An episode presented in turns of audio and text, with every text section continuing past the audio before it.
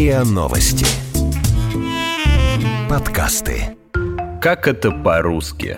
Подкаст о великом и могучем и его тонкостях. Бабки, убитые еноты и капуста. Как правильно говорить о деньгах?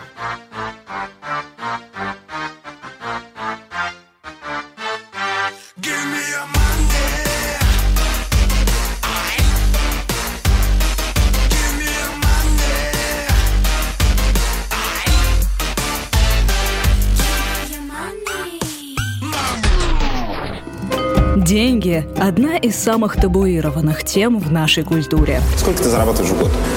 Сколько ты, сколько ты зарабатываешь в год? Сегодня будем разбираться, как правильно говорить о деньгах. Да, именно о деньгах, потому что варианты «деньгами» о деньгах считаются устаревшими. Но ударение на первый слог сохраняется в поговорках «не в деньгах счастье». Деньги можно называть по-разному. Зеленые, бабло, капуста, зузы, лаванда и даже убитые еноты.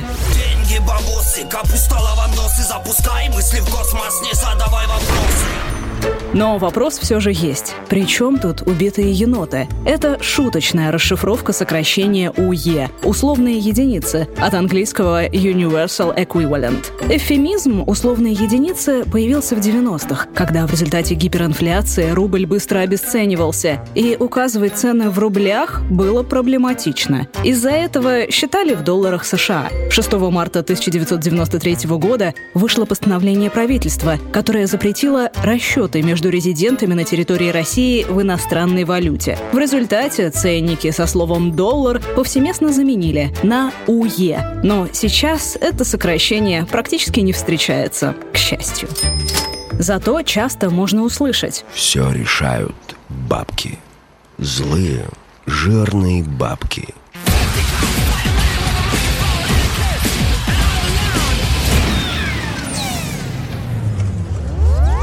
Чтобы разобраться, почему деньги называют бабками, придется отправиться в XIX век. Именно тогда, во времена правления правнуков и праправнуков Екатерины II Великой, выпускали 100-рублевую купюру с ее изображением. Ее называли «царской бабкой», ведь императрица приходилась еще и бабушкой Александру I и Николаю I. На жаргоне бабками стали все крупные купюры, ну а позже любые деньги вообще. Бабки, бабки!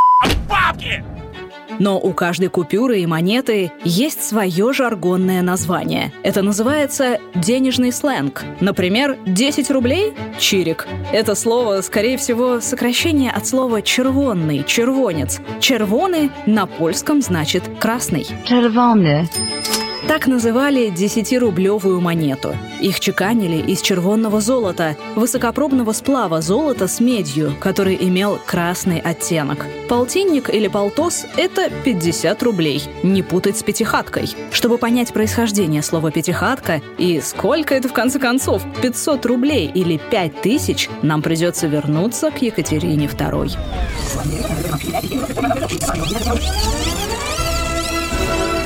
Дело в том, что ту самую 100-рублевую купюру с изображением императрицы еще называли «Катька». Отсюда «Пяти Катька» – 500 рублей. По другой версии, все дело в 25 рублях, которые назывались «угол», как четверть целого, то есть четверть 100 рублей. Так что 100-рублевка – это 4 угла, то есть хата, хатка. Ну а 5 таких – пятихатка. Капитан, удалой ваши права. Товарищ капитан, удалой вы мой человек, ну превысил, каюсь, ну у меня самолет, времени вообще нет. Бляху видишь? Вижу. Что написано? Э, ДПС. Как расшифровывается? Дружба, помощь, солидарность. Не. Давай пятихатку сразу.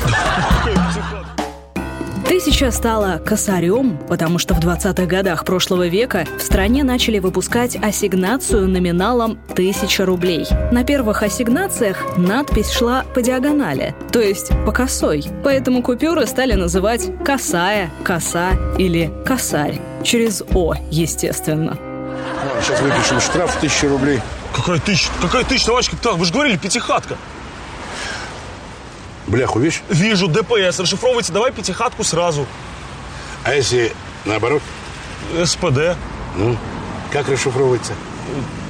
Сразу пятихатку давай, я не знаю. СПД. Скупой платит дважды. А вот почему миллион называют лимоном, мудреных объяснений, кажется, нет. Просто эти слова созвучны. Лимон, лимон, лимон, лимон. Главное помнить, что все эти слова все-таки жаргонные, и в литературной речи их не используют. Хотите узнать цену товара? Наречие «почем» пишется слитно. Но это разговорный вариант, не говоря уже о совсем базарном «в какую цену». Так что, независимо от того, на рынке вы или в магазине элитного алкоголя, лучше спросить, сколько стоит или по какой цене. Глагол «оплатить» всегда употребляется без предлога. Поэтому оплатить расходы или счет, оплатить труд, оплатить проезд. И никаких оплатить за проезд или оплатить по долгам. Верно будет заплатить за проезд и заплатить по счету. Карты или наличные? Карта. Тут по аналогии. Оплатить картой, оплатить по карте звучит не очень. Ну а если средств недостаточно, придется просить в долг или просить одолжить. Выражение «займи мне денег» неграмотное, потому что когда мы просим взаймы, то занимаем мы, а нам одалживают. Так что грамотно будет сказать «одолжи мне денег», например, до получки. Где деньги, Лебовский? Точнее, до зарплаты, потому что получка – это разговорное слово. Еще зарплату за первую половину месяца бухгалтеры иногда называют авансом. Правда, в Трудовом кодексе вообще нет такого понятия. Там сказано, что зарплата выплачивается не реже, чем каждые полмесяца. Зато слово «аванс» объясняют словари. Это часть суммы по договору, которую платят вперед, до фактического исполнения обязательств. Кстати, этот эпизод тоже подготовлен в день зарплаты. Вы слушали эпизод подкаста «Как это по-русски». Подписывайтесь на подкаст на сайте ria.ru в приложениях Apple Podcasts и CastBox. Комментируйте и делитесь с друзьями.